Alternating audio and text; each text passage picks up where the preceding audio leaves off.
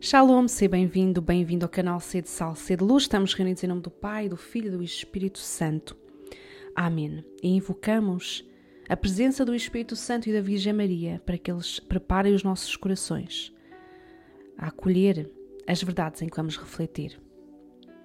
Então, hoje é a quarta catequese sobre o Credo e hoje vamos meditar sobre Deus, que é Criador do céu e da terra. Então, o que é que quer dizer Criador do céu e da terra? Quer dizer que do nada, do absolutamente nada, do infinitamente nada, Deus criou o céu e a terra, todo o universo, com tudo o que ele contém. É, no princípio, Deus criou o céu e a terra, diz-nos o livro do Gênesis. Então, ao dizer que Deus é o Criador do céu e da terra, nós acreditamos que Deus não precisa de nada pré-existente, nem de qualquer ajuda para criar. Deus cria livremente do nada.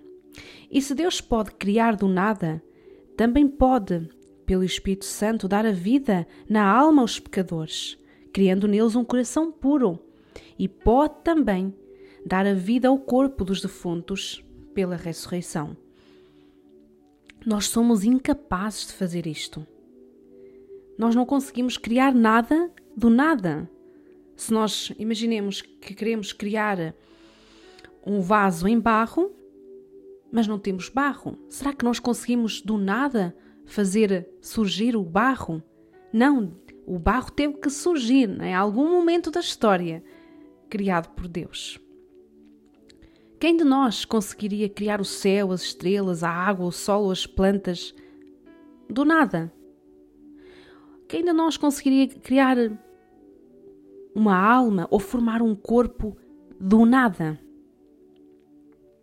Quem é que de nós conseguiria converter um só pecador para Deus? Ou quem de nós teria o poder para ressuscitar os mortos? Nenhum de nós. Por que, que a criação se atribui ao Pai? Será que só Ele é que criou o céu e a terra ou foi toda a Trindade junta? Foi toda a Trindade. A Trindade estava inteira e unida no momento da criação do universo. Mas a criação é um efeito da onipotência do Pai. Por isso, se atribui especialmente a Ele. Assim como se atribui a sabedoria ao Filho e a bondade ao Espírito Santo, embora as três pessoas tenham a mesma potência, a mesma sabedoria e a mesma bondade.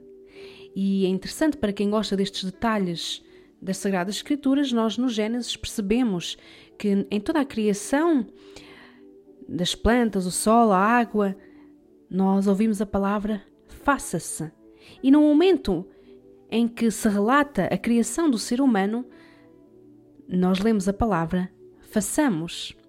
Então é interessante perceber que sempre esteve lá a Trindade, mas de maneira especial na criação do ser humano. Façamos o homem à nossa imagem e semelhança.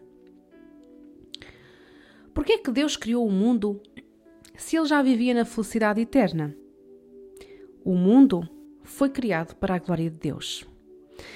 São Boaventura vai dizer que Deus criou todas as coisas não para aumentar a sua glória, mas para a manifestar e para a comunicar. Então, através da criação, é manifestada e comunicada a glória de Deus. Nós podemos perceber a glória, a potência de Deus ao contemplar e meditar na criação.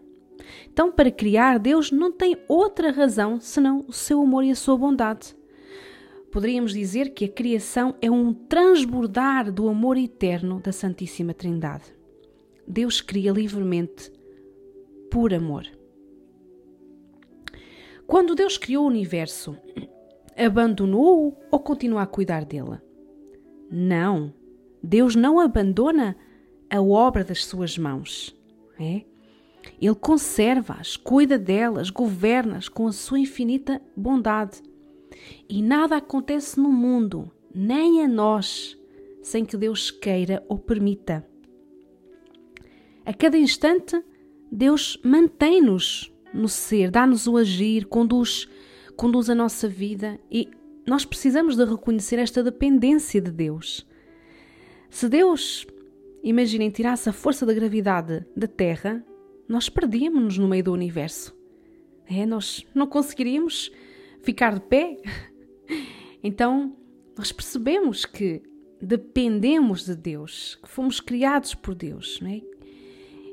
Então, ele, ele é fonte de sabedoria, é fonte de liberdade, de alegria e de confiança para nós.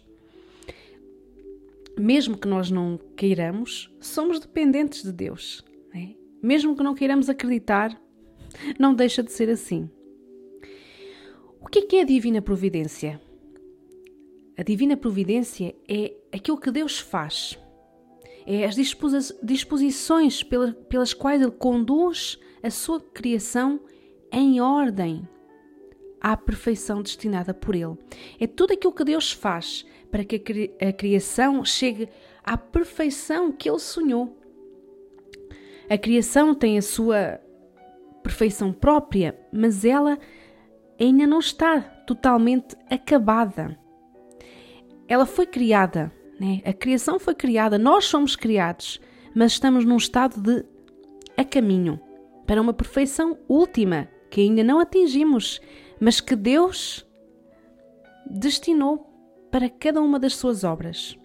Por exemplo, Deus quer que sejamos santos. Né? Todos os batizados e batizadas são chamados à santidade. Mas nós estamos a caminho. A obra ainda não está completa em nós. Né? Se imaginarmos uma casa que precisa ser renovada, ainda é preciso rebocar paredes, limpá-las, eh, pintá-las, tirar o lixo. Então, Deus vai permitindo o quê? Para que este caminho se faça. Deus vai permitindo provações, sofrimentos, tentações, para nos limar as arestas e santificar, né? se nós deixarmos, dá-nos a força da sua graça. Então, a criação está a caminho. Ainda não, não atingiu a perfeição para a qual Deus a criou. Há uma imagem muito bonita na Sagrada Escritura que é a imagem do oleiro e do barro, não é? Deus que nos compara ao barro, é no profeta Jeremias. É, a partir desta imagem é, é mais fácil de compreender. A obra ainda não está terminada, ele continua-nos a moldar na medida em que o barro se deixa moldar e isto dia após dia. Cada dia Deus nos vai moldando para nos tornarmos aquilo que ele sonhou para nós. Muitas vezes a providência divina também se manifesta de outra forma. E dou mais um exemplo. Imaginem um pasteleiro que tinha que fazer um bolo, mas não tinha os ingredientes. Mas desde toda a eternidade, Deus tinha previsto que aquele bolo fosse feito. Então o que é que Deus vai fazer, visto que aquele pasteleiro não tem os ingredientes? Deus vai inspirando outras pessoas para oferecerem a farinha, os ovos, o açúcar, o fermento e tudo o que é necessário para fazer o bolo ao pasteleiro. Então aquelas pessoas dóceis ao Espírito Santo tornam-se instrumentos da providência divina. E o mesmo acontece conosco.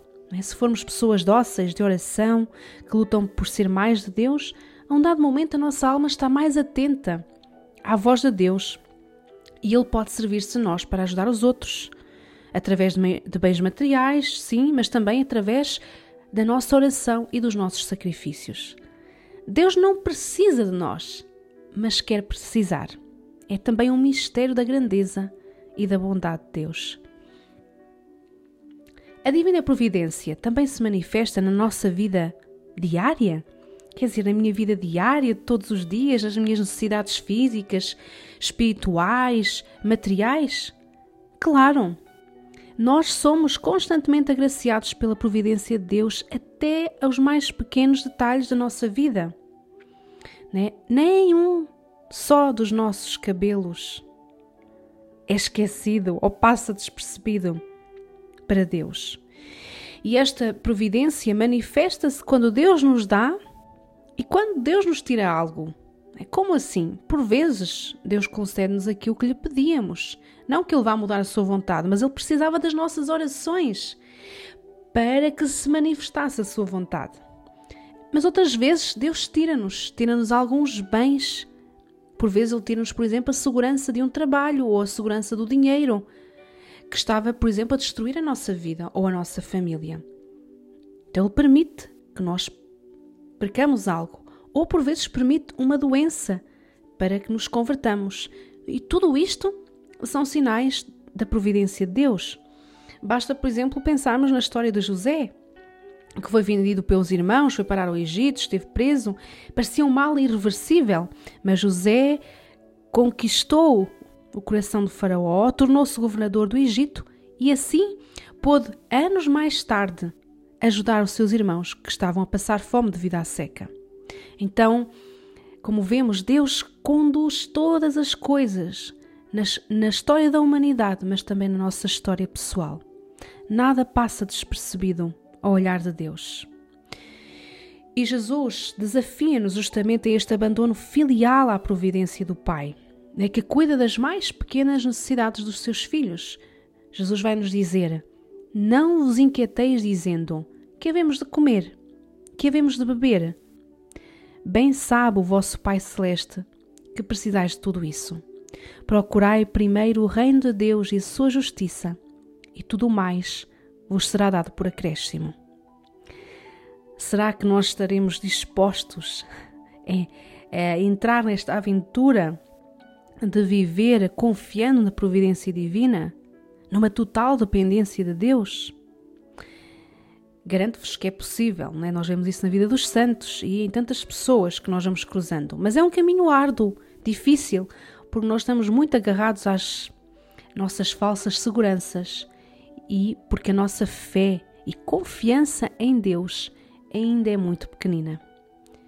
Então hoje pedimos ao Senhor que, que aumente a nossa fé na divina providência, de que Ele é o Criador de tudo e de todos e que não deixará faltar o necessário nas nossas vidas. Creio em Deus Pai Todo-Poderoso, Criador do céu e da terra, e em Jesus Cristo, seu único Filho, nosso Senhor, que foi concebido pelo poder do Espírito Santo, nasceu da Virgem Maria, padeceu sob Pôncio Pilatos, foi crucificado, morto e sepultado Desceu à mansão dos mortos, ressuscitou ao terceiro dia, subiu aos céus, está sentado à direita de Deus Pai Todo-Poderoso, de onde há de vir a julgar os vivos e os mortos. Creio no Espírito Santo, na Santa Igreja Católica, na comunhão dos santos, na remissão dos pecados, na ressurreição da carne, na vida eterna. Amém. Glória ao Pai, ao Filho e ao Espírito Santo, como era no princípio, agora e sempre. Amém. Estivemos reunidos em nome do Pai, do Filho e do Espírito Santo. Amém.